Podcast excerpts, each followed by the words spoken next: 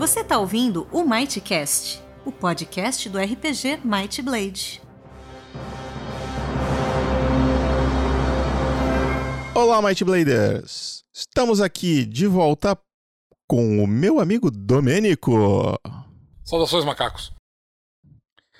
E o meu outro amigo Gustavo. Salve, galera. E hoje nós vamos falar sobre o futuro do mercado do RPG, sobre o futuro do D&D e porque a nossa opinião é muito relevante, né, para a sociedade brasileira. Eu não acho que seja necessariamente o futuro, e sim o, o, momento presente e algumas previsões de algumas. E, e, e nós vamos fazer um exercício de futurologia para pensar o que, que vai acontecer daqui para frente. Uhum, um exercício, né, de imaginação e criatividade. Exatamente, isso aí é muito importante é. para as pessoas da sociedade do RPG ouvirem a nossa opinião sobre isso. Ele é muito relevante, vocês não concordam comigo? Eu acho que. Total. Eu acho que, que nesse momento da, da de, de, como estão as coisas no mercado é relevante ouvir todas as vozes. Eu não acho que a gente é mais relevante do que ninguém, mas eu acho que a gente é relevante para ter uma perspectiva, mostrar uma perspectiva, talvez os jogadores uh, o pessoal que escuta o, o Madcast não tenha uma, uma compreensão sobre o assunto tão bem definida quanto a gente que está dentro da área de produção de RPG de fato. Então, depois da vinheta, o primeiro Mightcast News.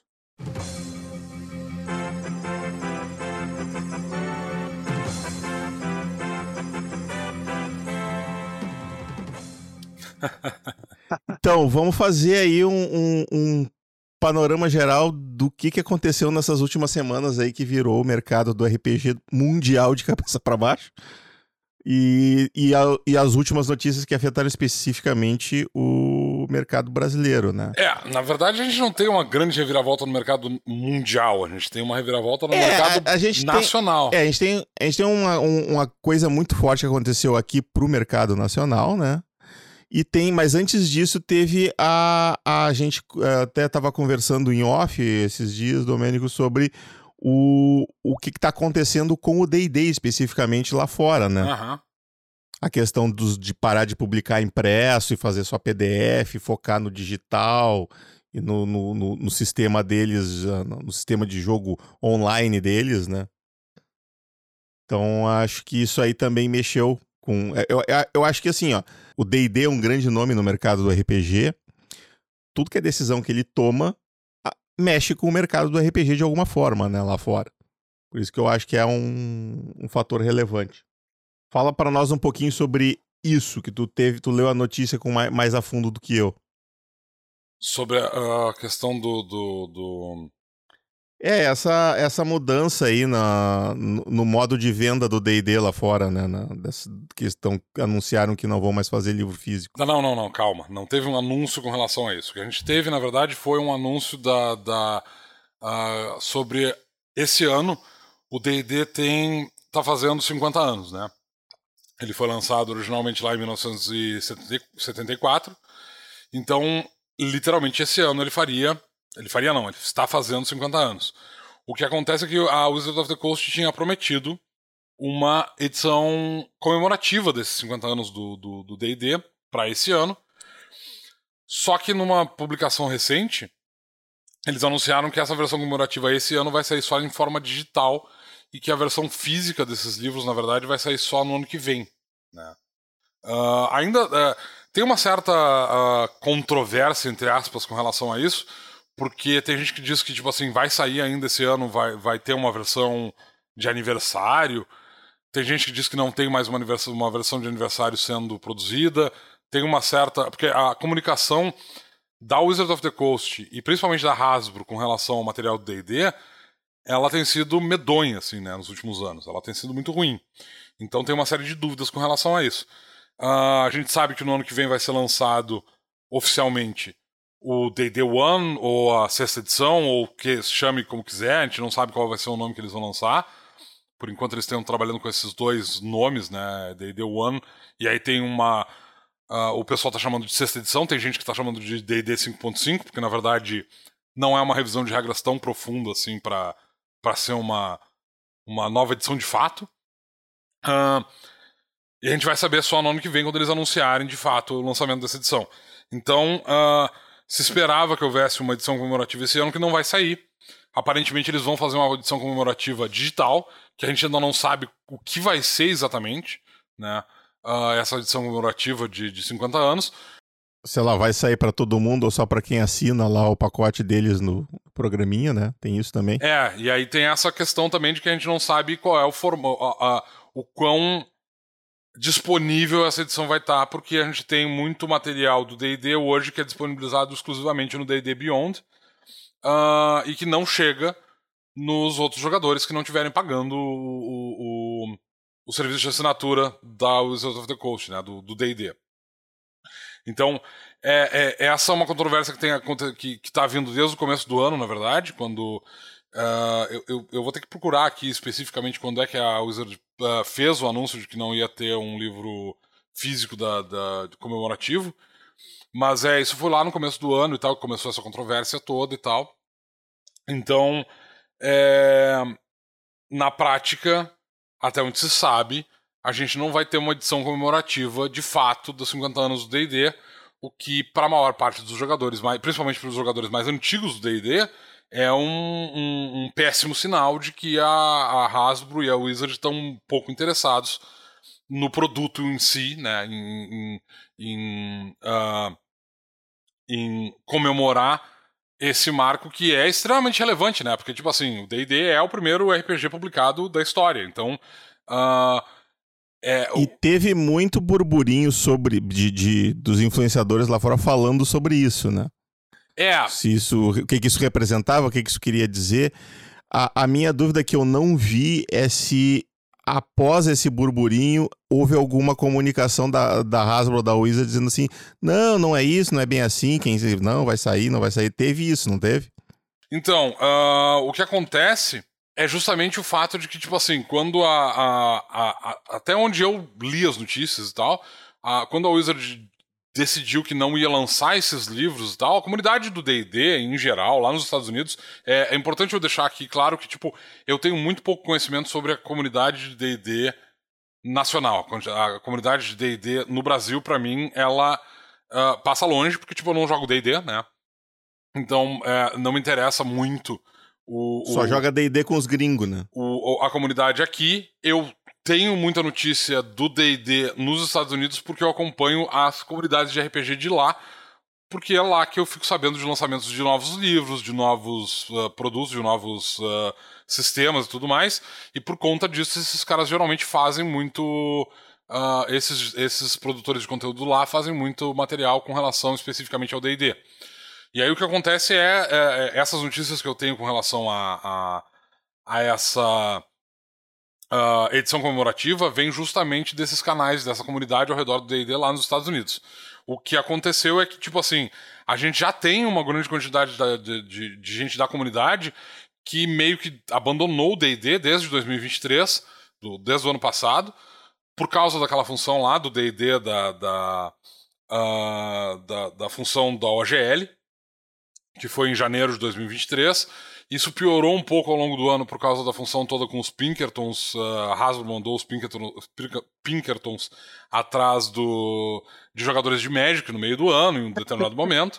Como é que é? Como é que é? Falei, volta, Não, volta. Eu, eu, chego lá, a gente, a gente, fala sobre elas a, a fundo.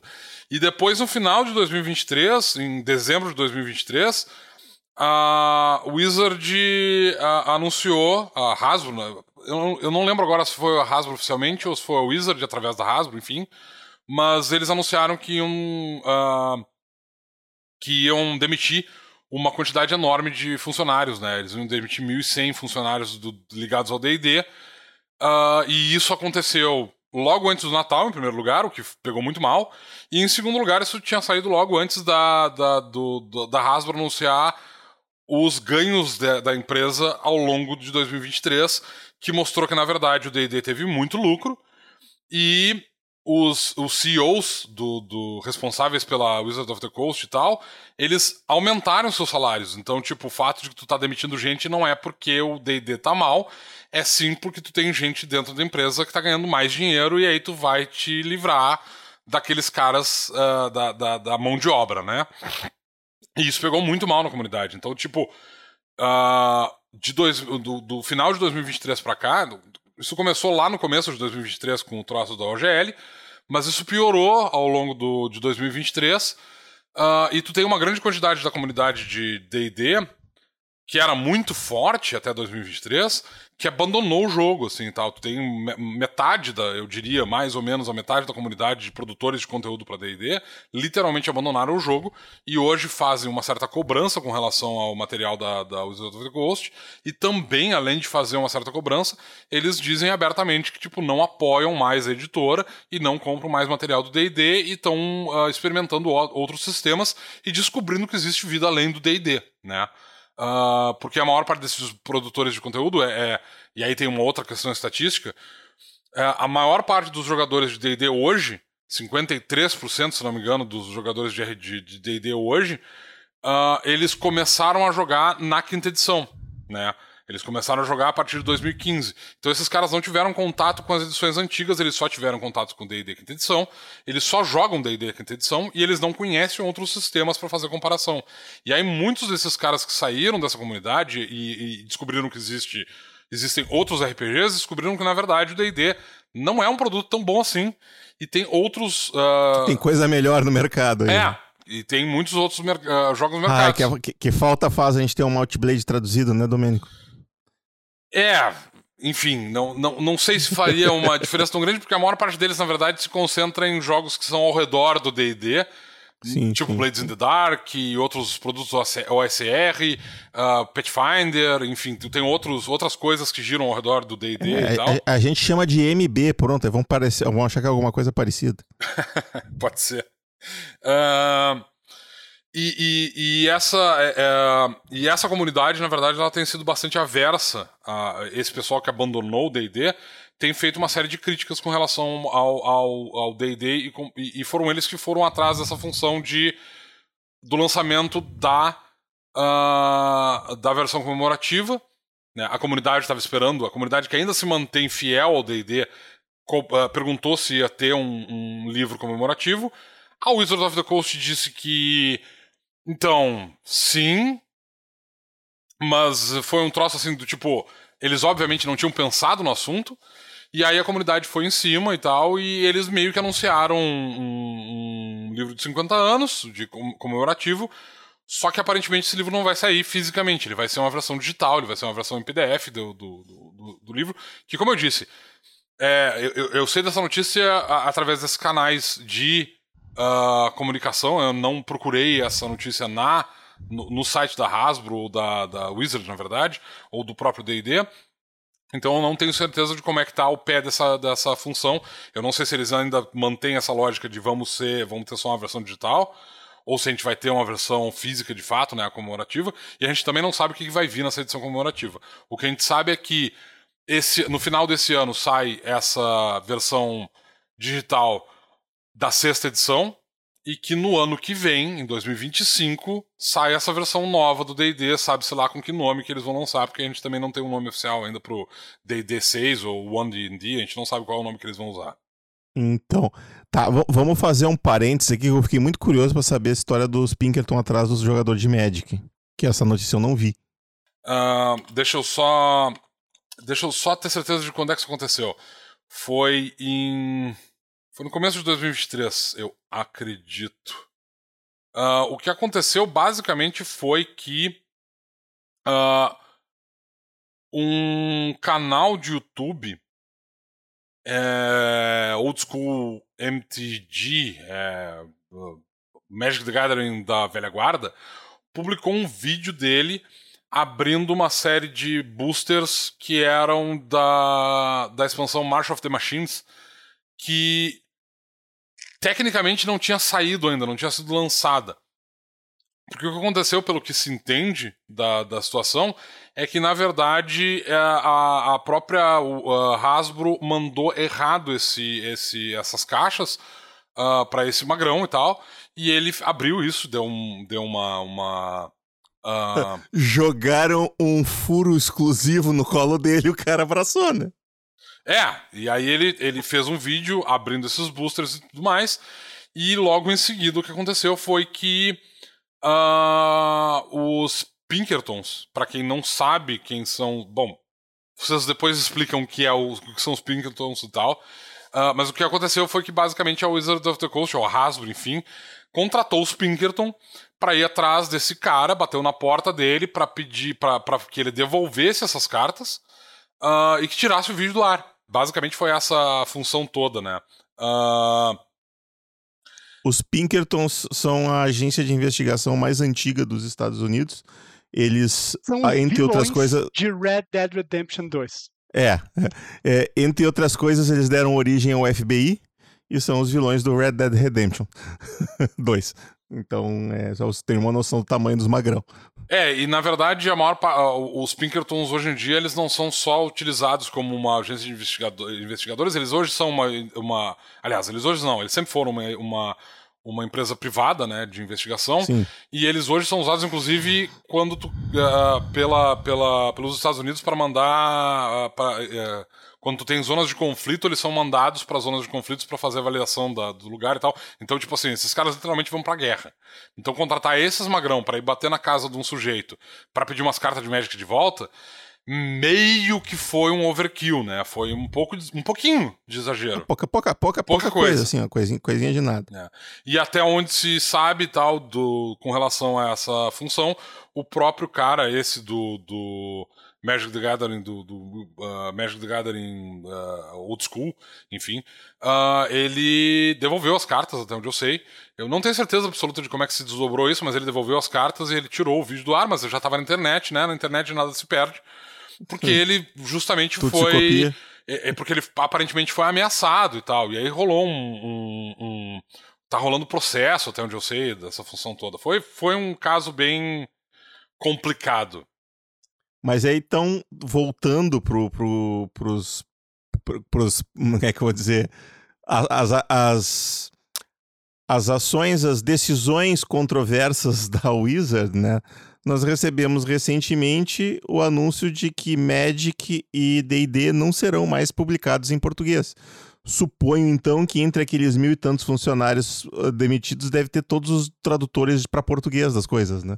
Que eles estavam publicando, eles mesmos estavam cuidando do D&D, então. Não, a, a, o que acontece com os tradutores especificamente é que eles não vão sair da, da, da, da... Eu, eu, acredito que eles na verdade eles terceirizem a tradução, mas o fato é que a gente vai continuar tendo Magic em português porque a gente tem o, o a Arena Arena. A Arena vai continuar uhum. tendo as cartas traduzidas, então alguém tem que fazer esse, essa, essa, produção. Ah, sim, né? mas é digital só, né? Sim, sim. O Magic, a, sim. o, Magic the Gathering é. Arena é, é uma, um, um, aplicativo digital. É um dele. card game digital, é, né? Sim. É a versão digital do D&D. Eu, te, eu, tenho, é, eu tenho toda uma, uma, como é que eu posso dizer, uma narrativa que gira ao redor desse fa ponto, né? O meu faz a tua teoria da conspiração é que... aí, Browner, a gente gosta. É, o meu ponto não, é, não é nem uma teoria da conspiração, assim, eu tenho um quê de futurista, né?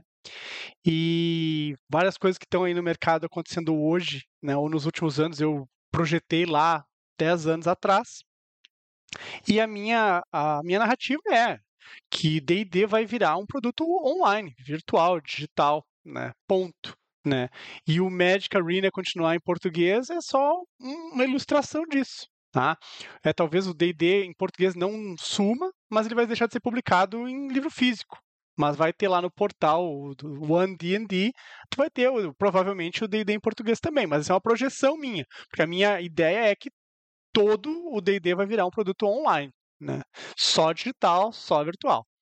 Então, talvez aí tenha umas publicações ainda em livro físico, mas a minha ideia é de que não, vai ser o, o foco agora é um modelo, um, um serviço num modelo de, de, de assinatura. assinatura, com tudo online. Né? Essa é o, a minha projeção. E, pois é, e aí a gente fica nessa dúvida. Eu, eu não sei, cara, eu, eu vejo isso assim tem sempre aquela história de que ah, o, o digital vai substituir o livro. Vai parar de ter livro, vai parar de ter livro, vai parar de ter livro. É que nem a história que vai, vai parar de ter rádio. A gente está vendo que. A, acho que a tendência é diminuir, com certeza. A, a parte impressa sempre vai diminuir. E o livro vai ficar cada vez um artigo de luxo, a capa dura, ilustrado com folhas douradas, que é, é a, a linha, por exemplo, que a Dark Side usa aqui nas publicações deles, fazem uma edição com uma, um volume menor de, de, de, publicação e fazem um trabalho de luxo, cobram um preço mais alto e, e é isso aí. E o livro tu compra para botar na estante, tu lê e bota na estante, ó, esse aqui eu, eu conquistei. Deixa lá o troféuzinho na estante, é uhum. é para isso que serve. Mas uhum. o, o RPG sempre me pareceu uma fonte de re resistência nessa questão do livro impresso, porque uma, o próprio Might Blade, a gente tem isso, porque a gente começou com ele digital, quando o Thiago lançou a ele lançou lá em, em 2003 as primeiras versões do Might Blade, sempre foi tudo digital, tudo digital, tudo digital. 2010, quando ele lançou a primeira edição, ele vendeu ali 500 exemplares em um ano. E tipo assim, é um RPG ultra de nicho que, que já tinha todo o material publicado online, ou seja, tu, ninguém precisava ter comprado o livro. Eles compraram porque eles jogavam, eles gostavam e eles queriam ter o livro impresso para usar na mesa. Porque a pessoa sempre prefere ter o livro impresso para usar na mesa. Não sei exatamente por quê. Eu acho até mais fácil dar search no, no livro digital, porque no, no impresso não funciona muito bem o mecanismo de search. Eu sempre tenho dificuldade de encontrar coisas no livro impresso. Mas a, tem essa preferência ainda, né? Então eu acredito que com o tempo talvez isso vá mudar, mas não sei se se é uma boa decisão. Eu realmente não sei. Eu acho que ter, ter acho. versões impressas, mesmo que fossem versões caras e, e todas com frufru, que é como eles vinham fazendo, ainda era uma boa, uma boa ideia. Eu acho que é uma coisa um pouco uh, generacional, tá? Tem a ver com a geração. Sim. Uh, que, que é assim, ó, tem uma geração que se criou com o físico, uma, depois essa mesma geração cresceu para o físico e o digital. E tem uma geração de nativos digitais que já está aí, sabe? Uhum. E essa geração de nativos digitais ela vai encampar o produto só digital, porque é o natural para ela. Não é porque, porque vai passar a ser oferecido assim, mas é porque é o que é natural para ela. Então, claro, talvez alguém ainda vá querer o livro físico, é bonito, porque bota na prateleira, bota na estante. Eu já tenho uma visão um pouco diferente disso, né? Eu acho que vai ser um pouco diferente mesmo.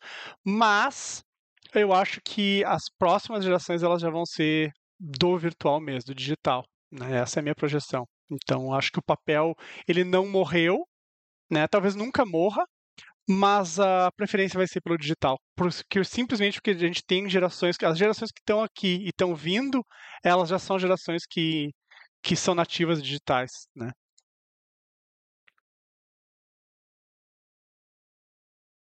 É, é isso aí. Uh, outra hum. coisa que, que me ocorreu também é, é a Hasbro tá indo para esse caminho com a Wizards, né? Tá puxando para esse lado do digital. Mas, claro, sempre teve, uh, desde o do, do, surgimento de todos os VTTs que nós temos aí, dos virtual. O que, que é VTT mesmo? É Virtual, virtual Tabletop. tabletop isso.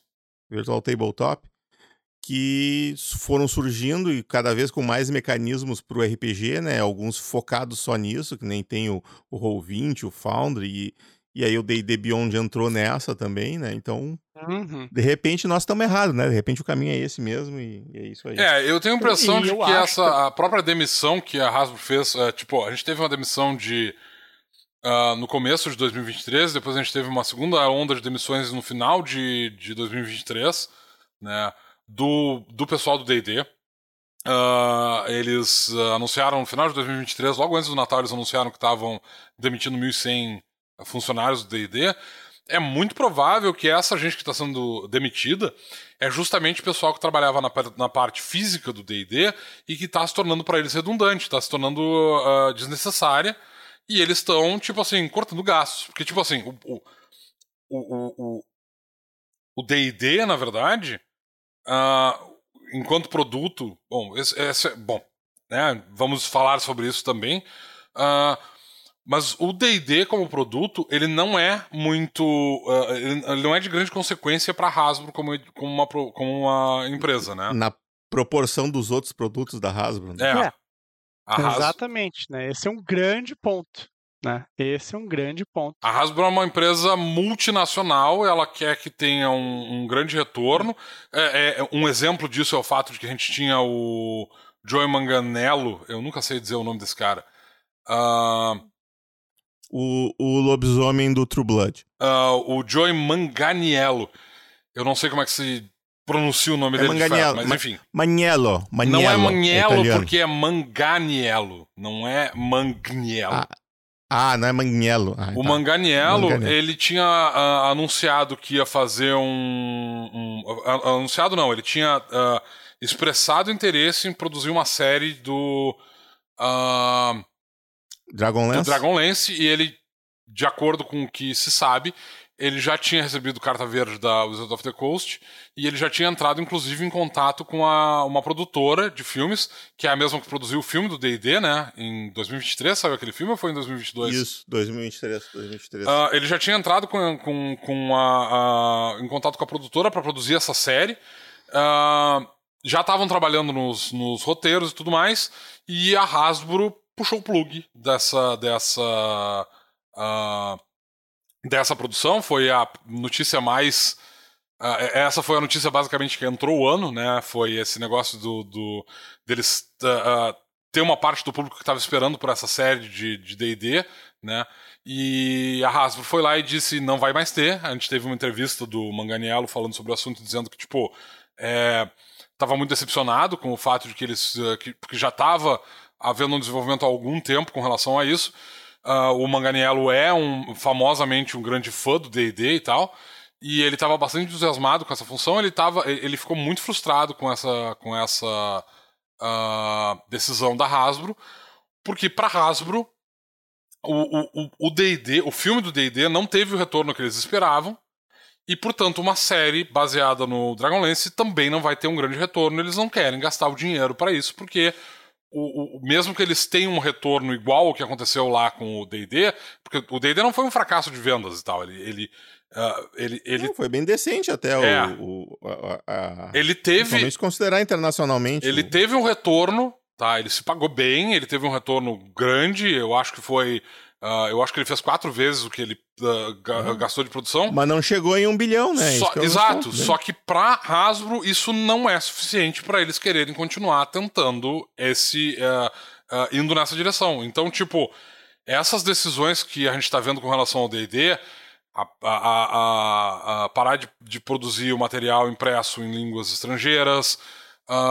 em línguas estrangeiras, não. Eles basicamente, eles, tanto o Magic quanto o DD, eles vão parar de ser produzidos em português. O Magic, especificamente, vai deixar de ser produzido em português e em chinês. É, eu não sei. Provavelmente o DD não era produzido em chinês é, também. Talvez então. o DD nem fosse produzido em chinês, eu não sei. Uh, mas eles para, vão parar de produzir o DD em português. Uh, essa função toda deles decidirem que não vai mais ter essa série do. do que, que não vão permitir que haja essa série do, do Manganiello, né? Do, do Dragonlance. Uh, a demissão em massa que eles fizeram no ano de 2023, que eles fizeram duas ondas de demissões, isso demonstra que eles estão muito pouco interessados em manter, uh, uh, principalmente de maneira longe do, do, do, do, da, do virtual, né, longe desse sistema de assinatura deles, eles não têm muito interesse em expandir o D&D, muito antes pelo contrário, eles querem cortar todos os custos possíveis para que o D&D se mantenha só como um serviço de assinatura digital, em que tu vai lá, paga todo mês o D&D Beyond, e aí tu tem acesso aos livros dele. Então daí vem essa lógica de, de, a gente achar que, tipo assim, é muito provável que a gente vai ter, é, é uma preocupação que a comunidade tem em relação a esse a essa edição de aniversário, né, como eu disse, até onde a gente sabe não vai sair nada em 2000, não, não vai, a gente não vai, a gente vai ter miniaturas do do D&D ah, tecnicamente vão ter miniaturas uh, comemorativas do quinta edição, uh, da, dos 50 anos do D&D. E eles Virtuais vão... ou físicas? Físicas, físicas. Uh, o Skids, que é responsável pela produção de, de miniaturas pela, da, da, da do D&D, está produzindo uma série de miniaturas uh, pro D&D, para comemorativas de 50 anos, e aparentemente eles vão lançar uma série de selos do D&D para comemorar os 50 anos. Mas eles, no, no nos livros anunciados para esse ano, para o DD, não tem um anúncio de uma edição de aniversário do livro. Né? Até agora a gente não tem nenhum anúncio oficial da Hasbro de uma edição de aniversário de 50 anos em PDF. A gente, a, a, a comunidade acredita que isso vai acontecer por algumas comunicações que houveram com a Wizards, mas a gente não tem certeza se vai haver mesmo uma, essa edição comemorativa. Mas certamente não vai haver uma edição física dessa edição comemorativa. Então, tipo, isso demonstra que a Wizards não tem mais interesse, né? Tá, tá se distanciando cada vez mais desse produto físico do D&D, né? Uh, tá, tem, tem perdido interesse nesse mercado porque eles uh, ganham mais dinheiro com um sistema de assinatura. Isso é um troço que, tipo assim, a, a, a, a Hasbro já tinha falado nisso, né? Já, tinha tido uma, uh, uma prévia disso quando eles lançaram lá a quarta edição. Uh, muita gente que estava na produção da quarta edição disse que, tipo, a quarta edição foi um reflexo uh, do, do sucesso que, na época, o, o Warcraft estava fazendo, World of Warcraft, que era um jogo digital, né? Um, é um MMO. Ele tinha sido lançado logo antes da, da revisão da, da, da, da, quarta edição. Acho que foi em 2008 que eles lançaram a, a quarta edição, não lembro agora de cabeça. Mas é te, o pessoal que trabalhava lá com a Wizard of the Coast na época, né, que trabalhava com o D&D, diz que essa decisão deles reformularem o D&D da terceira edição para a quarta edição, não é que o D&D quarta terceira edição não tivesse fazendo sucesso, ou que tivesse algum problema e eles achassem que bom, vamos, vamos fazer uma, uma revisão desse, uh, desse sistema porque a gente quer fazer um, um, jogo melhor uh, mecanicamente. Foi uma decisão da Hasbro ligada ao fato de que eles olharam para o lado e eles viram: olha, a gente está fazendo tanto dinheiro aqui. Os caras lançaram esse jogo, né? O, o, o World of Warcraft, e eles estão literalmente fazendo milhões de dinheiro de, de, de, dólares com esse jogo. A gente quer que o D&D vire esse jogo. E aí eles, né, uh, fizeram um licenciamento do D&D para a gente ter um jogo digital, que é o DDM, uh, ah, DDM nada, o DDO, que é o D&D Online. Uh, eles licenciaram esse produto e tal, e eles anunciaram a, a revisão para o D&D quarta edição. e quando eles fizeram isso, parte desse anúncio era justamente um VTT pro D&D, que não se concretizou. Eles acabaram não produzindo esse material, é, teve uma série de problemas com a produção do, do, da quarta edição. A quarta edição durou, foi a edição do DD que durou menos tempo, né? Ela foi quatro anos eles já estavam anunciando a quinta edição. Uh, parte também dessa mudança foi o fato de que na época que eles anunciaram a venda do. a, a troca, a revisão desse sistema da terceira edição para a quarta edição, o, o carro-chefe de vendas do DD na época que mais dava dinheiro pro, pro D&D era o, o, mais dava dinheiro, não. Há dúvidas com relação a isso, porque a gente não tem uma. uma uh, a gente não tem um, um, Como chama isso? Uma. uma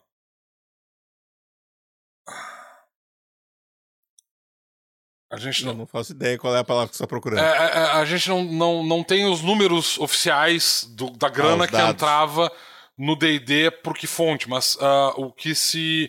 Uh, o, o que se acredita, na verdade, é que a, pelo menos 50% do que entrava de dinheiro do D&D, na verdade não vinha dos livros, vinha do DDM, que era um jogo de miniaturas da época, que fazia muito sucesso.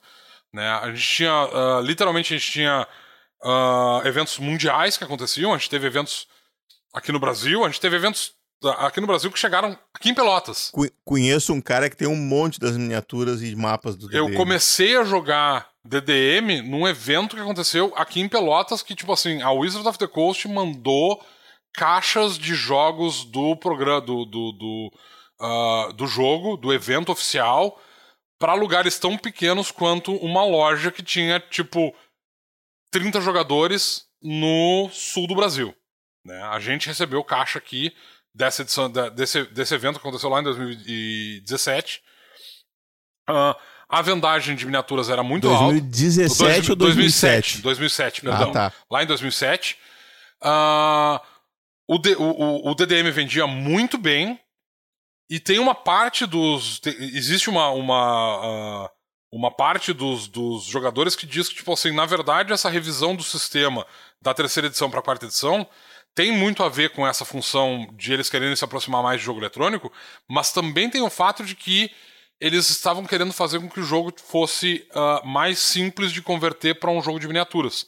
Porque o jogo de miniaturas ele não levava as regras do D&D muito à, à, à risca, porque não, ele, elas não se traduzem de maneira eficiente para um jogo de miniaturas. Né? As primeiras... Uh, as primeiras... Uh, edições, né, as primeiras publicações do, do, do, DDM, elas eram muito mais próximas das fichas de das fichas de D&D, das criaturas de personagens, e isso deixava o jogo muito desbalanceado. Então, à medida que o jogo foi progredindo, eles passaram a se distanciar cada vez mais das estatísticas do D&D mesmo, desses, dessas criaturas e personagens, e ter uh, uma ficha de jogo que era mais balanceada pro uh, DDM em si.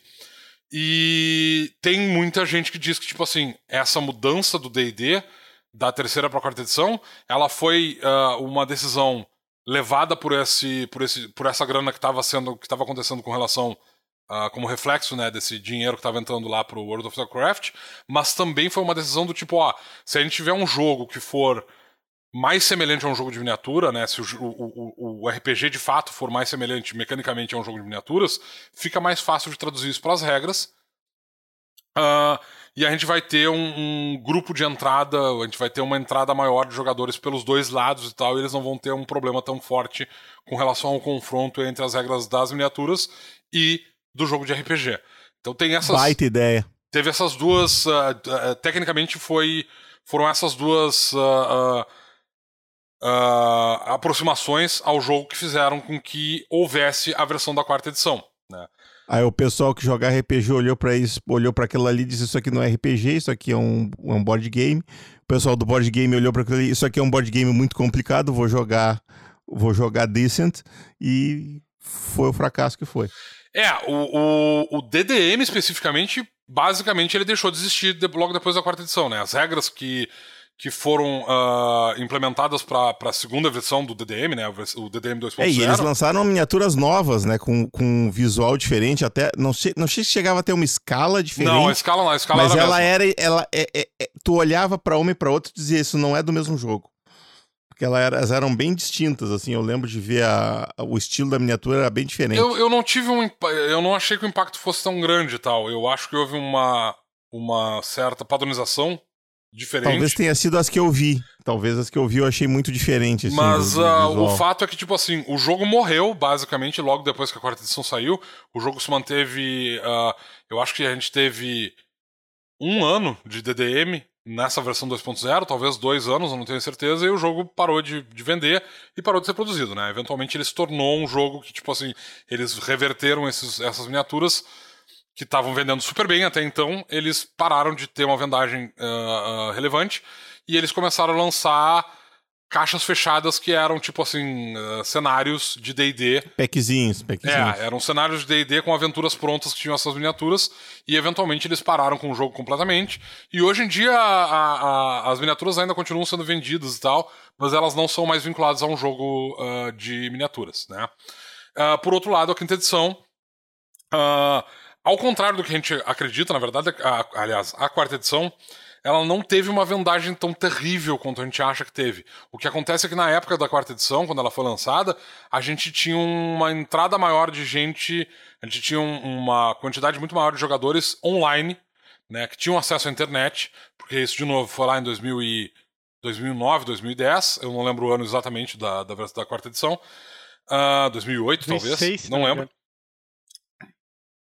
É, eu não lembro quando é que foi isso, mas é, é, a gente tinha uma quantidade de jogadores online muito maiores do que a gente tinha quando houve o lançamento da terceira edição, que foi lá em 2000, né? Oito anos antes, seis anos antes, enfim. Uh, e, e, essa decisão que aconteceu lá em 2000, esse jogo, ele também teve uma série de controvérsias e tal. A gente teve um monte de gente que continuou jogando a D&D, a gente teve os jogadores e tal. Só que a, play, a, a, base de jogadores do D&D na época era muito pequena. Então, a, quando do, do AD&D, né? O AD&D estava em franca falência. Na época ele não era ele não era um dos jogos, ele não era o jogo mais jogado de RPG, ele ficava atrás de títulos como GURPS e como o o Vampiro, principalmente, estava sendo mais jogado do que ele. Uh, E foi a terceira edição, e principalmente a decisão de fazer o OGL, que fez com que ele se tornasse relevante de novo e fizesse com que o mercado ficasse, inclusive, um pouco saturado de, de produtos que usavam a licença aberta do DD. O que nos leva também a uma coisa que a gente estava comentando antes. Que no grande escopo das coisas, DD é muito de nicho e os valores com que o D&D lida são muito pequenos para uma empresa do tamanho da Hasbro. Ah, a Hasbro lida com Transformers, My Little Pony, que ganha bilhões por ano. Né? É muito pequeno para eles uma coisa de nicho. Vocês querem ver qual é o tamanho do RPG? Faça o seguinte, vão numa loja de brinquedo, tá? Procurem a seção de jogos, né? Especificamente jogos de tabuleiro e procurem RPG lá tá? Aí vocês vão até dizer, ah, Gustavo, mas é injusto. RPG não é vendido em loja de brinquedos. E eu vou dizer para vocês, viu como o RPG é bem pouco relevante no mercado de jogos? Vocês têm que procurar RPG em livrarias, ou livrarias grandes, como por exemplo a Amazon, ou livrarias especializadas. Então, imagina isso para uma empresa do tamanho da Hasbro que vende Transformers e My Little Pony. Né? Então, é, a Hasbro naturalmente como uma grande corporação, ela vai deixar de investir numa coisa que lucra pouco ou que é pouco relevante para ela, para buscar algo que venda muito mais. Tá? Então, é natural que quem está lá esteja tentando segurar o seu, o seu emprego ou simplesmente ama a coisa o suficiente que faria de graça ou que lutaria para manter aquilo funcionando porque gosta e assim vai.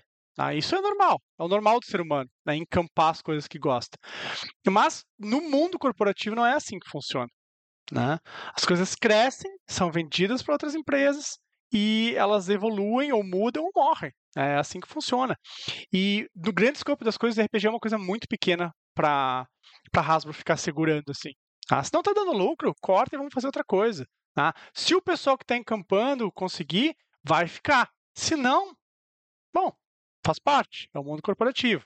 Que nem eu disse, uh, que nem eu sei, eu sei como fato, por exemplo, que os filmes da Marvel não trazem muitos uh, leitores mais para os quadrinhos da Marvel. Porque as pessoas que vão no cinema não necessariamente são leitores de quadrinhos e não necessariamente vão se tornar leitores de quadrinhos. Tá? Então, uma série de D&D, o Roll20 ou os romances de D&D necessariamente vão criar jogadores de RPG. Tá? São pessoas que gostam de livros de fantasia, são pessoas que vão ao cinema, né? E assim vai. Então tu começa a investir numa coisa porque tem nome, né? Mas não necessariamente vai vai se vai criar um, um novo mercado ali ou aquele mercado vai crescer por causa daquilo. Tá? Com Por certeza. exemplo, uh, faz muito bem para D&D aparecer em Stranger Things e botar lá, ó, oh, aquele jogo que aparece em Stranger Things, bah, que bacana, legal, já ouvi falar, né? O meu pai falava disso.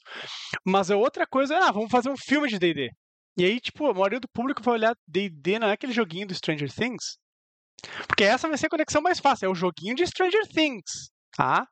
Não é aquele primeiro RPG do mundo, babibi, bababá, que tá aí na sua quinta edição. Não, é o joguinho que aparece em Stranger Things. Tá? Então, quando passa para outra mídia, ele não é o gigante que era. Né? Ele é o gigante lá atrás, na nova mídia ele ainda tem que se fazer. Né? Então, é difícil, assim, uh, para uma empresa do tamanho da Hasbro continuar publicando uma coisa que não dá necessariamente o retorno que ela esperava ou o lucro em cima do investimento que faz. O que leva ao meu argumento, que é que uma das piores coisas que já aconteceu com D&D foi ser comprado pela Hasbro, né? Porque a Hasbro é grande demais para o nicho pequeno demais do RPG. Tá? Então, tu pode licenciar o D&D né, e ele continuar sendo publicado como uma licença, ou licenciar ele para fazer um filme, ou licenciar ele para fazer uma série, ou licenciar para publicar romances, ou quadrinhos, ou whatever. Tá? Mas, no fundo, para essa empresa, talvez não valha a pena, porque aí vai para um outro lado do meu argumento, de informações que eu tenho também, que é assim, a própria Warner já pensou em fechar a DC. Ou terceirizar a DC para alguém publicar quadrinhos a, no lugar A DC de quadrinhos, né? A DC de quadrinhos. A DC de quadrinhos. Tá? Claro que os filmes seriam horríveis é um outro ponto. Mas Sim. a DC Comics, né, ela poderia ser terceirizada, porque o Warner não, não é relevante pra gente. Tá? Os nossos filmes não trazem mais leitores. E os quadrinhos, né, de repente leva um dinheiro que não é bem o que a gente gostaria de estar investindo. Tá? Esse é o mundo corporativo, é o mundo de business. Né? Então, o meu argumento, por um lado, é que é, foi daninho para é, é daninho para D&D pertencer a Hasbro. Tá? É daninho para D&D pertencer a Hasbro. Né? E eu não é, sei o... realmente o que a, a, Hasbro faria. E se eu fosse o CEO da Hasbro, o que, que eu faria, qual decisão eu tomaria? Ou se eu fosse do board da Hasbro, o que, que vamos fazer agora com o D&D? É, isso ah. aí é que a gente não tem como saber, né? então, né? O, o, o que, que os é. caras estão pensando, né? Porque, assim, me parece muito lógico, assim, se o troço não tá te dando dinheiro suficiente e vem uma outra empresa e te oferece dinheiro para comprar essa licença de ti e, e, eles passarem a produzir, te livra desse problema, né, cara? Passa para outra pessoa. Que eu, que eu acho que pode, pode acontecer, né? Uma, uma empresa não tão grande, mas vai lá, paga uma grana, e aí eles vão publicar, porque dá lucro, só não dá o lucro que os caras querem. Então, uma outra empresa vai dizer, não, mas esse lucro aí para mim tá bom. Dá para mim aqui que eu faço. Sabe? Então, é... E isso fortalece exatamente o que eu tava falando. Pro tamanho da Hasbro, o dinheiro que D&D lucra não é grande coisa. Não é nada. Tá? De repente, para nós aqui, para uma editora brasileira, ou até uma editora americana, né? vamos pegar uma outra editora americana aí, fosse muito dinheiro. Seria bom demais tá? fazer aquele dinheiro. Mas aí quando tu lembra que tu é a empresa que faz Transformers e My Little Pony, aí já não parece mais tão interessante manter aquilo dali. Tu quer ver né? um exemplo? Então por isso que eu digo.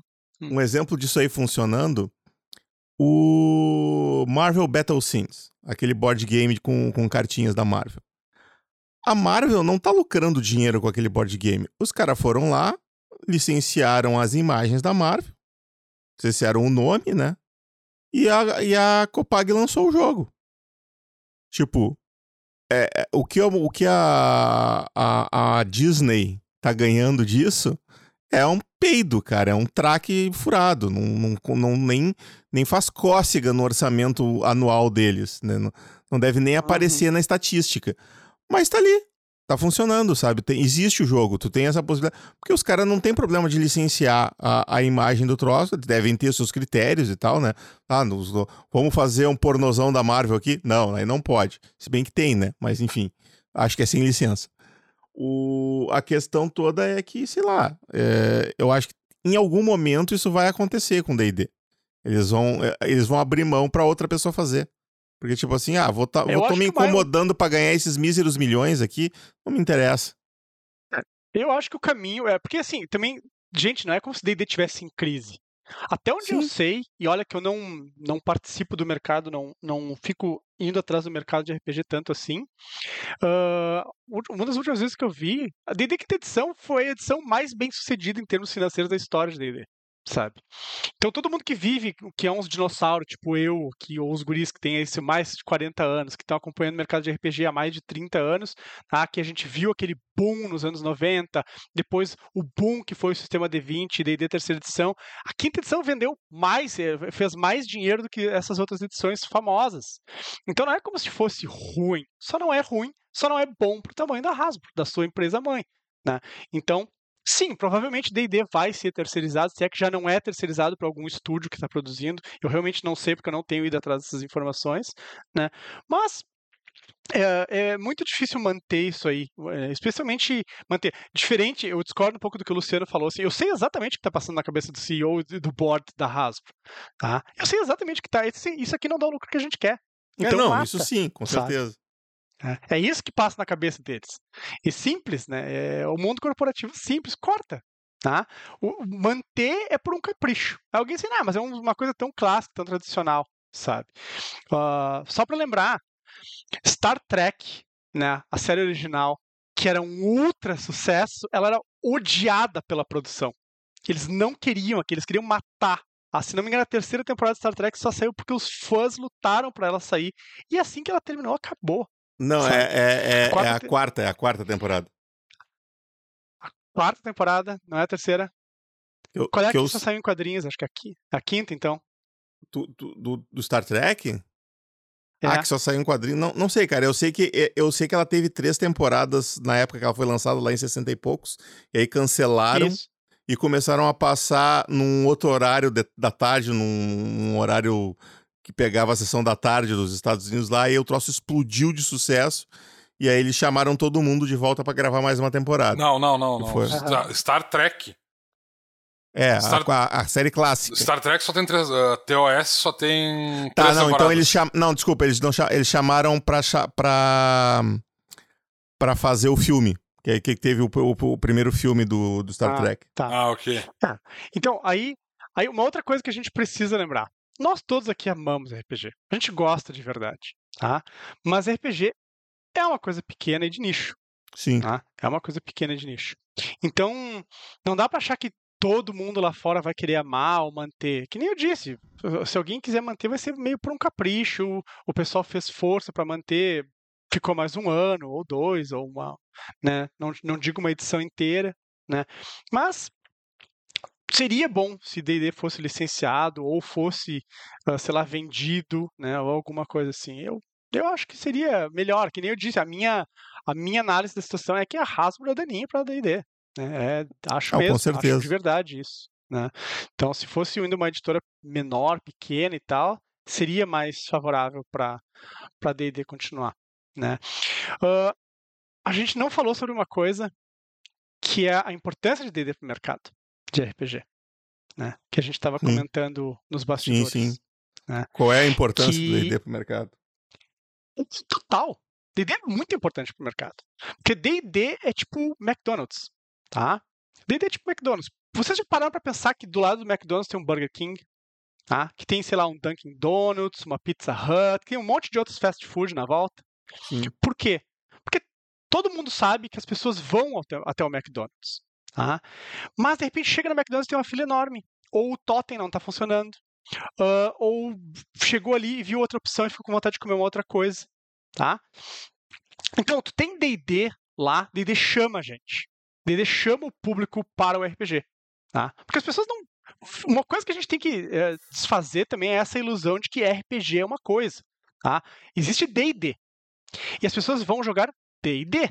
E depois que elas vão de um tempo, é que alguns pensam que, puxa, D&D na verdade é uma, um, um tipo de jogo. É, um, é uma- um jogo dentro de um tipo.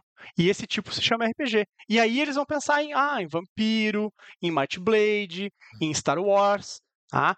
Então o que, que acontece? D&D chama o povo e o povo fica orbitando ali na volta. E aí ele vai conhecendo coisa. Ele é um gateway drug super bom. É uma droga de entrada ótima para o RPG. Tá? Então, ah, tem RPGs melhores, tem RPGs piores, tem RPGs diferentes, tem RPGs que fazem a mesma coisa do, do seu próprio jeito? Tem. Mas as pessoas acabam conhecendo esses jogos porque conheceram D&D primeiro. E isso é muito importante. Tá? D&D traz gente. tá? Pode pegar um mercado que nem o brasileiro aí, que tem outros jogos que são maiores, mais influentes, mais conhecidos, mais difundidos hoje em dia, mas ter D&D ainda é muito bom. Porque Claro. D&D chama. Porque quando as pessoas veem Stranger Things, elas ainda ouvem D&D. Tá? É, o D&D Então, ele, tá, cara, ele tá dentro do imaginário da cultura, né, nessa, nessa questão. Exato. Ele faz parte do nosso, do nosso inconsciente coletivo. Ele tá aí. E as pessoas, puxa, eu queria jogar D&D, que nem eles estão jogando. Será que esse jogo existe? E aí vai jogar no Amazon, vai jogar no Google, vai procurar no Instagram e vai começar a aparecer, olha só, pá, tem um joguinho só de vampiro. Nossa, tem outras opções de fantasia. Ah, caramba, tem até de Star Wars, sabe? E ah, tem, existe esse jogo aqui, o Blades in the Dark. E a pessoa vai, vai procurar. Tá? Então D&D é muito bom ter D&D no mercado. É muito bom ter D&D no mercado, porque puxa a gente pro RPG, pro mercado de RPG como um todo. Então seria ótimo manter D&D publicado no Brasil em português? Sim, continua trazendo ah, gente, tá? Porque aí tem o outro lado da moeda que todo mundo pode pensar. Ah, mas se D&D para de ser publicado no Brasil, então ah, vai, as pessoas vão parar de jogar RPG ou vão começar a jogar outra coisa. Não, gente. Não é bem assim. Porque quando um jogo para de ser publicado, os eu não quero dizer clientes em potencial, mas os jogadores em potencial daquilo, eles passam pra, eles não passam necessariamente para outros jogos. Quando sai a terceira edição de D&D, um monte de gente continua jogando AD&D. Assim Sim. como quando sai a segunda edição de AD&D, um monte de gente continua jogando a primeira ou D&D ou até com o Rule Cyclopedia. né? Tem gente que não passou do GURPS terceira edição para o GURPS quarta edição. Eles continuaram jogando anterior. E assim como tem gente que continuou jogando eh, D&D quarta edição porque amava, não passou para quinta, e assim vai. Então as pessoas vão continuar jogando aquilo. Tá? O que mata é um, um número em potencial de crescimento daquilo. Sabe? Ah, poderia crescer mais? Poderia. né? diminui um pouco a, a, o tamanho da, do bolo todo. Mas vai continuar, as pessoas vão continuar jogando RPG, sabe? E como eu disse, eu acho hoje que o, mercado digital, a gente com os nativos digitais, ele tem tudo para crescer muito tá? Eu curto pegar um livro na mão, ler ele, mas a verdade é que 90% da minha leitura é no Kindle hoje em dia. Imagina para pessoa que e eu não sou um nativo digital. Imagina pro nativo digital que lê no celular. Cara, quem lê no celular para mim é o herói, tá? Eu tenho um amigo que leu toda a pentalogia de Darkson, ele leu no celular. Sabe, não foi nem num tablet, não foi nem num Kindle. Ele leu aquilo tudo, cinco livros, cinco romances, sei lá, 300 e poucas páginas no celular. Para mim, o cara é um herói, sabe? odeio ler no celular. Então, mas, que nem eu disse, eu não sou nativo digital, eu não sou esse público, eu não sou o público-alvo do D&D One, por exemplo. Eu posso migrar para o D&D One porque para mim é a opção que eu vou ter. Ou faz isso ou não tem outra opção. Tá? Para a próxima edição de D&D ou até para as edições atuais que vão parar de ser publicadas em algum momento. Então, eu acho que é um baita mercado. Eu acho também que uh, com as tecnologias que estão aparecendo aí, como Google Glass, que deve ter um retorno, Oculus, VR, o Apple Vision, todos esses, todos esses, esses dispositivos que estão andando nessa direção do virtual aí, vai muito longe, sabe? Vai, isso aí tem muito pano para manga aí. Né? Imagina aí tu botar teu Apple Vision, sentar na, deitar na poltrona e tá jogando ali com os teus amigos, né, numa mesa virtual, numa plataforma virtual. E pode escrever, isso já está sendo planejado agora, já está sendo planejado há anos. Tá? Não é uma coisa que alguém pensou nos últimos, no, no último mês aí. Então, meu argumento todo é nessa direção, assim. O problema de D&D é a Wizard ser muito grande, né? E que um modelo de assinatura ele é, ele é um lucro muito mais garantido do que lançar um livro a cada, sei lá, seis meses, sabe? Então, é muito melhor. Ah, muito melhor. E todos os, os MMOs estão aí para para sustentar o meu argumento. Tá?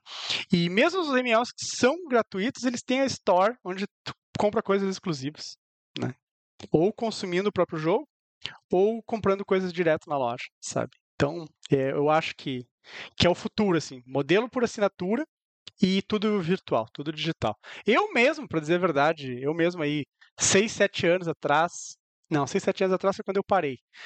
10 anos atrás, vamos botar 8, 9 anos atrás, eu já tinha pensado assim, ó, só digital, sem papel. Não tem mais papel, é só digital. Esse é o futuro e é isso que tem que fazer, que tem que investir, sabe? É, e eu ainda tenho essa visão. Domênico, alguma consideração final a respeito de tudo que foi dito até agora? Assim, eu concordo com, com, com, com o Browner em gênero, número, grau, sei lá qual é o termo correto para isso, mas enfim. Uh, eu, eu... Gênero, número e ascendente. É, tipo isso eu acho que a gente vai ter um futuro voltado para essa comunidade digital, né? Que vai ser o público novo, que vai renovar. O... Porque, tipo assim, metade dos jogadores, como eu disse, de DD hoje vieram com a quinta edição. É muito provável que o público se renove para as edições posteriores do DD e se renovem para futuros lançamentos de RPG né, que, vier, que vierem através de plataformas digitais como VR, enfim, depende de quando essa tecnologia vai estar tá disponível e tal, ela certamente vai se aproveitar de, uh, o RPG certamente vai se aproveitar disso quando ela se tornar popular o suficiente para que tu tenha uh, um público considerável dentro da, da desse produto. Uh, não sei quando é que isso vai acontecer, mas é muito provável que isso aconteça. O que não significa, no entanto, que a gente vai parar de ter o RPG tradicional. Né? Ele não vai deixar de existir de uma hora para outra. Particularmente para a gente aqui no Brasil, uh, que da mesma maneira como tipo assim o fato de que a gente vai deixar de ter o D&D publicado em português oficialmente pela pela Wizards of the Coast, né, pela Hasbro, essa decisão, ela não vai fazer com que o D&D desapareça daqui. A gente tem muita gente que ainda tem os livros, a gente tem muita gente que paga pau para D&D, que só joga D&D. É, tem um público muito grande que é muito apegado ao sistema e não larga o osso. Esses caras vão cons continuar consumindo o livro em inglês, talvez. Uma, par uma parcela dessas pessoas vai uh, uh, ir para a versão é, traduzida não oficialmente, porque isso vai continuar existindo também. Uh, então o D&D não vai deixar de existir da noite para o dia porque no ano que vem a gente não vai mais ter tra livros traduzidos por D&D em português. 2025 vai ver o D&D continuar aí sendo um RPG relevante dentro do mercado. Ele talvez perca um pouco de relevância, ele talvez se torne menos interessante. É, com um pouco de sorte a gente vai ter uma uh, maior abertura para outros sistemas aqui, principalmente uh, produtos nacionais. Eu acho que é muito provável que alguém uh, preencha esse vácuo do D&D lançando uma versão um clone do D&D quinta edição. Vai acontecer logo em seguida, se não acontecer esse ano ainda, certamente em 2025 a gente já vai ter um clone do D&D aqui em português. Alguém vai preencher esse esse vácuo que vai ser deixado pelo D&D oficial. Uh, então, tipo, a gente não vai deixar de ter o D&D em, em, português só porque a Wizard não vai mais traduzir, né? Uh, então, tipo, e eu, e eu acho que para o mercado nacional, porque a gente. Uh, o brasileiro tem uma. uma a, gente, tem, a gente é, é, muito mais pobre do que o mercado uh, americano, né? Então, tipo, a gente tem menos gente aqui no Brasil que vai uh, assinar o D&D Beyond, por exemplo. A gente certamente vai levar mais tempo para ter uma quando quando a, a, o VR se tornar popular, a gente vai levar mais tempo para chegar lá também e para ter jogadores de, de uh, que, que vão entrar. E vai levar muito tempo para isso aí ser popular, para não ser elite, né? É. Por causa do preço. Então a gente vai levar muito tempo para entrar nessa nova realidade. E enquanto isso, a gente vai continuar tendo RPGs tradicionais aqui. Claro que a gente vai ter uma, um aumento de uh, gradativo né, uh, de jogos online. A gente vai, a gente já tem esses VTTs que já estão sendo populares aqui no Brasil. Apesar deles não serem tão populares quanto o pessoal costuma dizer que eles são, eles ainda assim são populares aqui. A gente tem muita gente que joga só e exclusivamente online. A gente tem gente que começou jogar jogando online por causa da quinta edição. E a gente teve a pandemia também. Então a gente tem gente que joga muito, uh, que joga exclusivamente online, que nunca jogou uh, joga, joga, RPG e nunca jogou RPG uh, ah, físico. Mas eu não acho que o RPG tradicional, RPG de, de papel e lápis, uh, de, de, de, né, que a gente costuma chamar agora, eu acho muito bizarro porque, tipo assim, RPG. Esse RPG tradicional foi o que deu origem a tudo, e aí todas as outras coisas que vieram depois tomaram para si o, o, o título. Então, tipo, a gente não tem e RPG. A gente tem RPG que é mais sinônimo de RPG eletrônico, que eu nem acho que seja RPG, enfim, do que e a gente chama agora de, de, de TTRPG ou de TRPG, né? Traditional Role Playing Game ou, ou Tabletop Role Playing Game para falar do RPG de mesa. Do RPG de mesa. Eu acho isso muito bizarro, mas enfim. Então eu não acho que, que, o jogo de interpretação físico ele vai deixar de existir tão cedo, particularmente no mercado brasileiro. Eu acho que a gente ainda vai ter um, uma grande quantidade de tempo para que a gente tenha um mercado aqui que vai continuar florescendo bem. Existe também a chance da gente ter né, o, o pessoal mais uh, uh, apocalíptico está dizendo que a gente vai ter aquele solar, solar, solar flare que vai acontecer aí nos próximos dois anos e tal. E talvez toda essa. Aí o RPG explode. Toda essa projeção que a gente tá fazendo talvez acabe, porque, tipo assim, se isso acontecer, não tem mais internet, se não tem mais internet, não tem mais VTT, não tem mais uh, virtual, não tem mais nada, e a gente vai tudo voltar a fazer RPG tradicional na volta de fogueira, jogando do jeito que a gente jogava lá aí na pode ser que o Matheus e o Domênico venham aqui para São Lourenço com mais frequência. Talvez, talvez. Sim, vai ser aquela coisa ultra fuder, assim, acho que é Reino dos Dragões, aquele filme com o Matthew McConaughey Uhum, horroroso. Ah, vai ser aquilo, os caras vão ter uma mitologia lá dos, de que lembram de alguns filmes e ah, vamos jogar esse jogo fantástico que guiava a civilização pré-Solar Flare. Ah, vai ser muito é, Sempre tem essa possibilidade de já ver esse Solar, solar, solar Flare aí e tal e mandar Venha toda essa. Solar Flare. Uh, mandar toda essa, essa projeção que a gente tá fazendo pra casa do caralho e a gente ter uma. Um, um, um, ter que se manter com o tradicional. Mas enfim, eu acho que isso não vai acontecer, mas, né? Uh, não sou tão apocalíptico assim. Mas mesmo que isso não aconteça, o, o, RPG de mesa, o RPG tradicional, ele vai continuar sendo muito relevante, particularmente aqui no Brasil. A gente vai continuar tendo D&D. Não é uma coisa que vai exterminar o D&D tão cedo, né? Por mais que a gente tenha um número muito pequeno de... Bom, é, isso já é um outro assunto, mas a gente tem um, um número muito pequeno de mestres de D&D no Brasil né, de quinta edição. A maior parte deles, deles são de mesas pagas e tal, enfim. Mas uh, eu acho que isso talvez diminua a entrada do D&D da Hasbro, né, do D&D oficial, mas eu acho que a gente vai continuar tendo o produto pirata aqui, vai continuar relevante. A gente logo em seguida vai ter um clone. A gente vai ter outros jogos de uh, de D&D, tipo baseados no D&D, tipo o, o, o ASR é um movimento que está crescendo muito no Brasil. A gente vai ter o Tormenta tá aí, já bem estabelecido.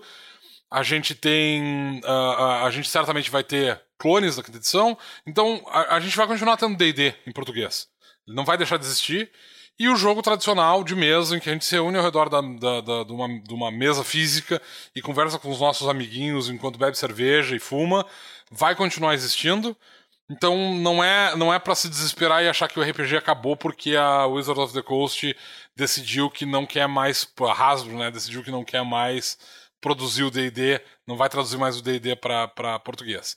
A gente vai ter uma, provavelmente a gente vai ter uma diminuição de jogadores que vão usar o D&D oficial, mas isso não quer dizer que ele vai acabar e certamente não vai se refletir no resto do, do mercado. Então tá, eu, eu acho que a gente pode ficar por aqui. Não sei se o Bruno quer acrescentar mais alguma coisa. Eu, eu acho assim que é legal se apegar a marcas. Tá? É legal. Tu curte uma coisa, então tu apoia ela. Tá? Tu apoia ela, vai atrás, tu quer produzir material, né? Eu me lembro quando as revistas de RPG começaram, todo mundo queria escrever para elas, queria produzir material para elas. Quando abriu a possibilidade de escrever D&D de maneira oficial para botar no mercadinho oficial lá da da Wizards, da Hasbro, né? O pessoal começou a ganhar um dinheiro com isso, sabe? Mas a verdade é que se você pegar a marca, tu fica limitado a ela, tá? Essa é que é a verdade. Né? Então, talvez uh, um tempo mais bem uh, usado seria para tu criar a tua própria marca né? e trabalhar na tua própria marca. Tá? Então, uh, ou se mantém fiel àquilo que tu gosta e produz material para aquilo, porque tu gosta daquilo, tu encampa aquilo, tu, tu quer ver aquilo crescer, tá? não tem problema nenhum. Mas pense também na sua própria marca, fazer o seu próprio trabalho, desenvolver o seu próprio jogo, né? De repente, um material que é magnífico para D&D poderia ser magnífico para outro RPG de fantasia. Ele é magnífico porque ele é magnífico, não porque ele é D&D, né? Ou qualquer outro RPG para quem tu está escrevendo, né? Só que é um trabalho de formiga que a maioria das pessoas não quer fazer. É aquilo, quando tu cola, né, a tua o teu trabalho numa marca conhecida, tu fica conhecido muito mais rápido, muito mais fácil. Né? E aí eu tô sim andando pro, pro pessoal que tem medo de uh, o que, que vai acontecer com o material que eu publiquei para D&D, né? Ou que eu escrevi para D&D, ou de repente tem gente aí que está trabalhando e ganhando dinheiro hoje só escrevendo material para D&D, para loja online, né? Ah, pode começar a estabelecer sua própria marca, trabalhar nela, desenvolver ela, ir atrás dela, né? Não não fique chateado com isso, né? Pense em escrever também em inglês, né? Então existe toda uma vida aí uh, com ou sem D&D, né? D&D ficou, deixou um vácuo uns anos atrás aqui no RPG brasileiro e no RPG até mundial, quando ele foi passado por Pathfinder, né? Mas são ciclos do mercado, né? É assim que ele, que ele funciona. Né? Então, uh, é isso. Né? É isso. E para concluir, se você estiver procurando um RPG novo, se você caiu nesse podcast por acaso, porque estava procurando no Spotify notícias sobre o mercado do RPG, nós temos o nosso RPG da editora Runas, o Might Blade, tá na sua terceira edição. Dá uma procurada no nosso site mightblade.com.br, lá tem todos os livros gratuitos para você baixar para download. Se você gostar, você pode comprar os livros físicos para nos ajudar. E é isso. Agora acho que podemos ir para a Torre de Sarfion, responder as nossas dúvidas dos nossos fãs e jogadores. Seja bem-vindo à Torre de Sarfion, onde todas as respostas te aguardam.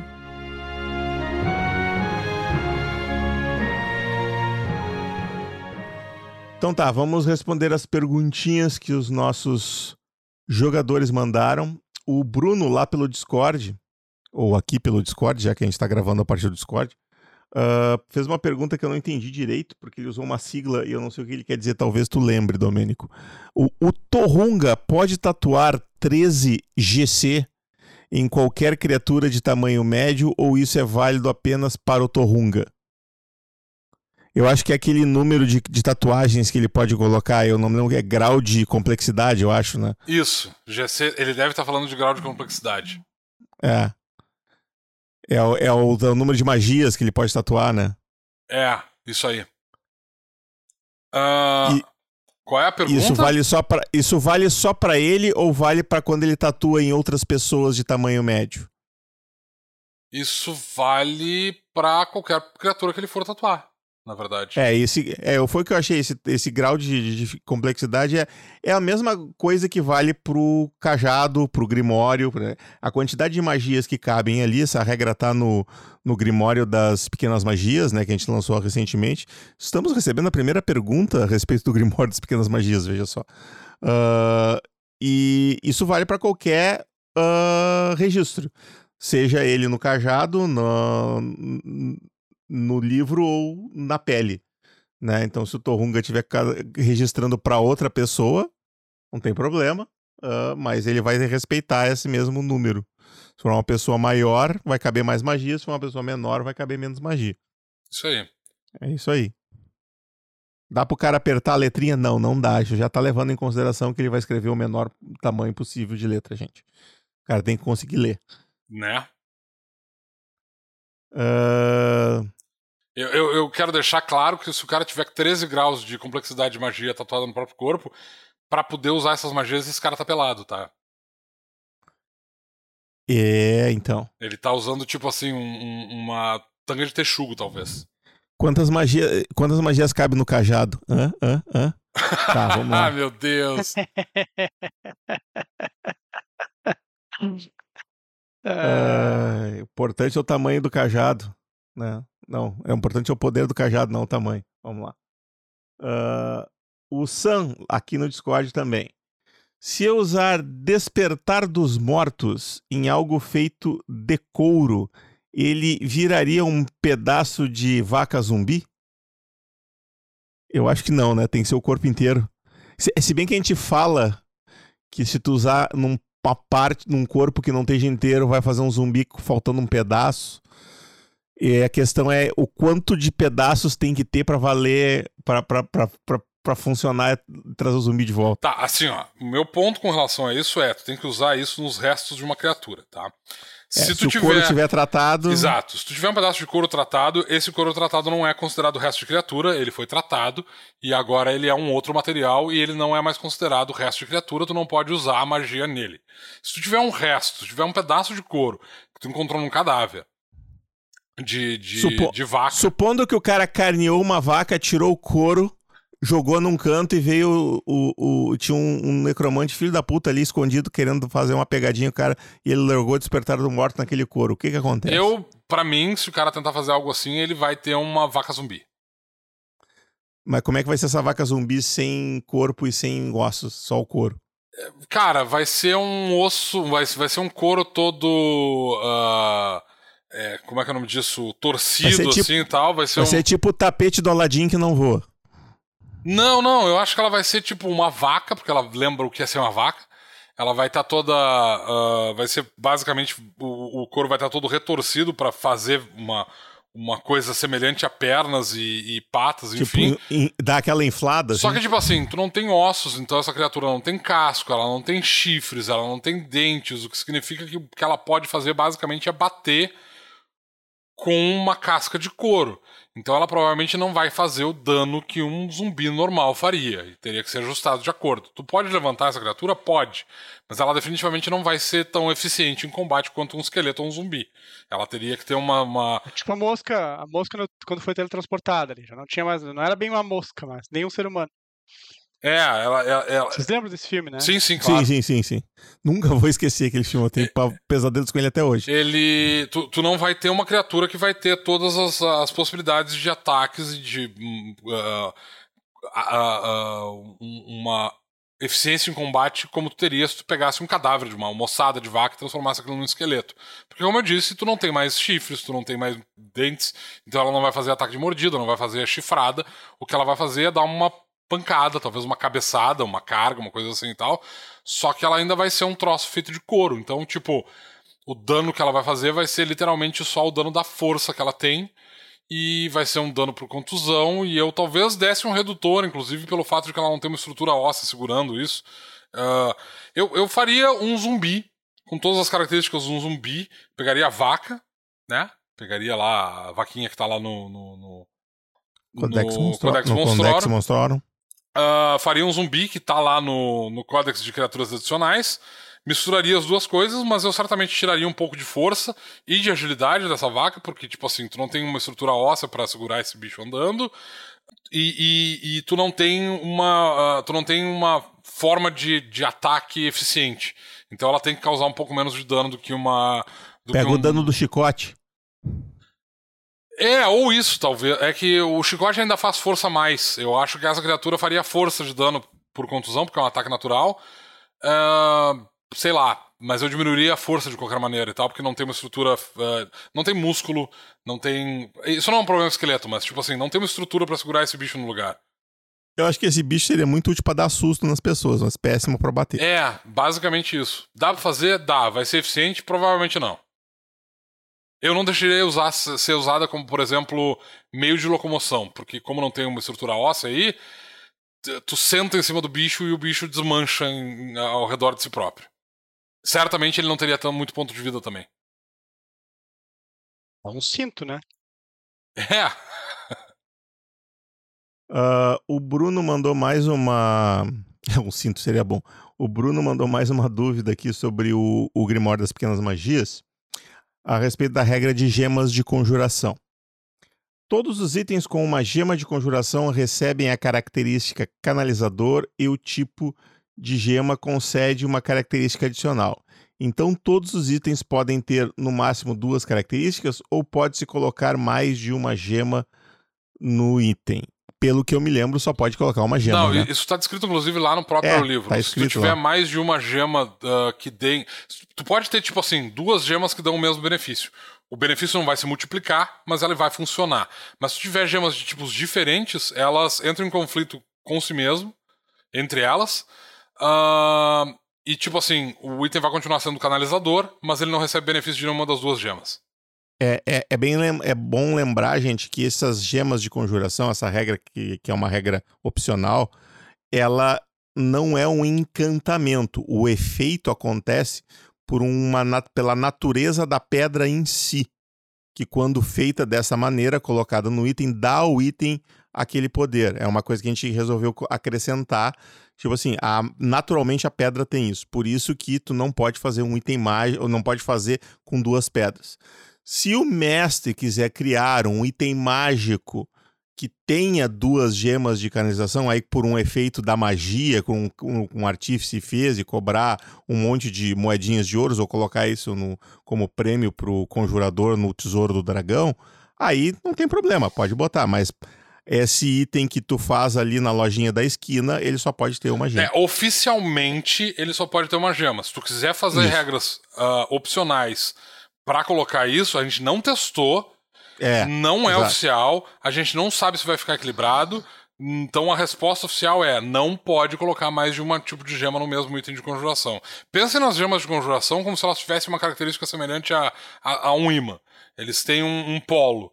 Então, tipo, enquanto só tem um item ali, ele dá essa a característica de, ah, de imantamento pro item que permite que ele dê esse efeito extra, além dele ser um item de conjuração.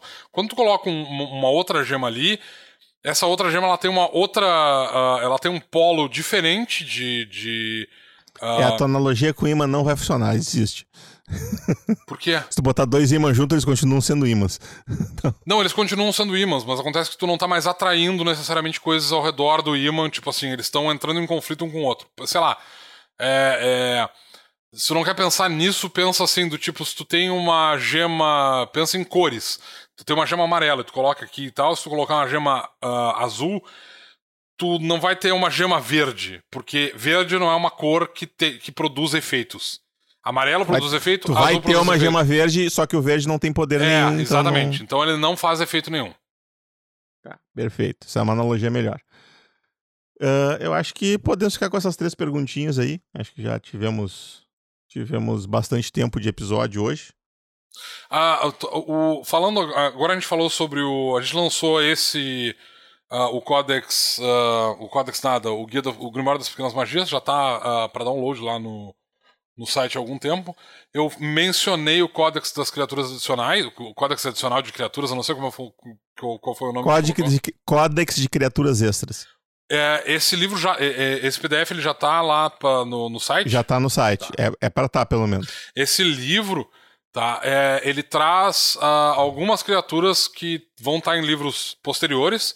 Elas, por enquanto, eles podem ser que sejam modificados no futuro, mas eles basicamente são a versão revisada de algumas criaturas importantes para uh, ah, o feiticeiro, pro sacerdote e pro necromante. Então tu tem alguns exemplos de golems, alguns exemplos de elementais e alguns exemplos de mortos-vivos e espíritos. Então, uh, ah, para o pessoal. Também pode ser útil pro doida, pro, pro, pro xamã. xamã. Então, para quem tiver, uh, quem quiser estatísticas uh, atualizadas desse material para conjurar, para usar a conjuração de golems uh, ou de elementais, ou para, enfim, quando for levantar mortos-vivos, tem esse material lá temporário. Até a gente lançar esses livros, esse material vai estar à disposição para ser usado como referência. Uh, como eu disse, pode ser que eles sofram alterações no futuro, quando a gente for lançar os livros oficialmente. O Codex Maleficarum deve sair esse ano ainda. E aí a gente vai ter um, uma parte sobre zumbis, esqueletos e, e, e, espíritos. Talvez tenha alguma revisão dessa regra. E a gente provavelmente vai tirar esses livros ali, esses, essas criaturas desse, desse uh, material temporário, porque eles vão estar publicados oficialmente. Uh, mas até que isso aconteça, esses livros estão lá, esse códex está lá para tapar esse buraco do tipo, se eu quiser criar um zumbi, não tenho mais que olhar lá no, no Monstrum Codex. Tem uma versão revisada desse material, então podem procurar esse livro que ele já está à disposição no site. E provavelmente até o final da semana que vem já tenhamos. Não, não, não, não, não. Tem que fazer a parte das ilustrações ainda, esqueci. É. Estamos em processo de desenvolvimento do Canção do Bardo, ele já está sendo diagramado. Amanhã ou depois eu vou passar ele para o Domênico ver os espaços que tem para ilustração. E em breve eh, estaremos, teremos ele publicado. E em seguidinha também vai estar tá o, o grande livro dos encontros aleatórios que a gente fez com a ajuda da comunidade lá no fórum. Eu já diagramei ele, só que falta corrigir alguns errinhos, mais ou menos uns 132 errinhos que o Axad encontrou depois que eu tinha fechado o PDF. Aí eu vou ter que abrir o arquivo de novo e modificar mas em breve ele vai. Isso é coisa rápida, eu faço em um dia. Eu até quero tá ver esses erros, porque na verdade eu deixei vários erros propositadamente, porque esse material não foi criado oficialmente por nós. Ele é um material que compila um material. Uh, compila uma publicação que foi criado pelo Chiquinho Mago das Tapiocas. Aliás, beijo, Chiquinho Mago das Tapiocas.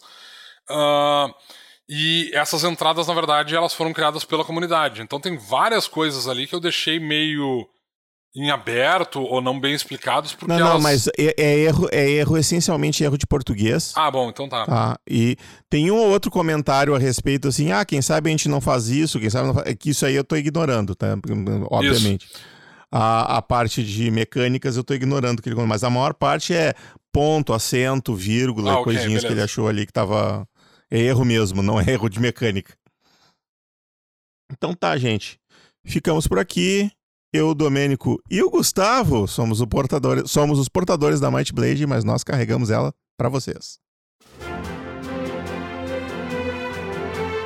Lembre-se, aventureiro, a Might Blade está esperando por você.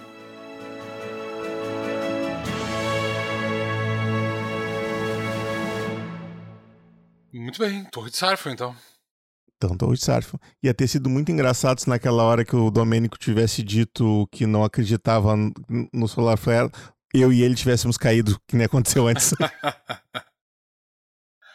É, eu não sei o que aconteceu, eu perdi a conexão com o... A internet estava funcionando, eu perdi a conexão especificamente com É, com o Discord, Discord, eu também perdi a conexão com o Discord. Eu não sei se o Browner não perdeu. Tu perdeu, Browner? Ela não me pareceu. Tu, tu continuou aí normal. Bom, vou, depois eu vejo como é que ficou na gravação, mas pelo que eu vi, tu continuou falando, né? Sim. Ah, Acho beleza. sim. Eu não parei em nenhum momento. Não, não, é. Na tua gravação vai estar tá tudo certo, por isso que a gente grava local. é isso que é, ah, é, tá. é, importante, porque aí não tem é, problema. Tu vai ter Boa. problema com o final, com a minha gravação, porque tem um determinado momento que eu tô falando e aí eu tô esperando resposta, é. não vem mais, e aí eu não sei como é que, uh, como é que vai ser a finalização daquele. Daquela não, parte é, ali, ali, ali a gente vê o que, que eu faço, qualquer coisa eu corto aquela parte ali que tu começou se em algum momento eu coloco algum comentário explicando o que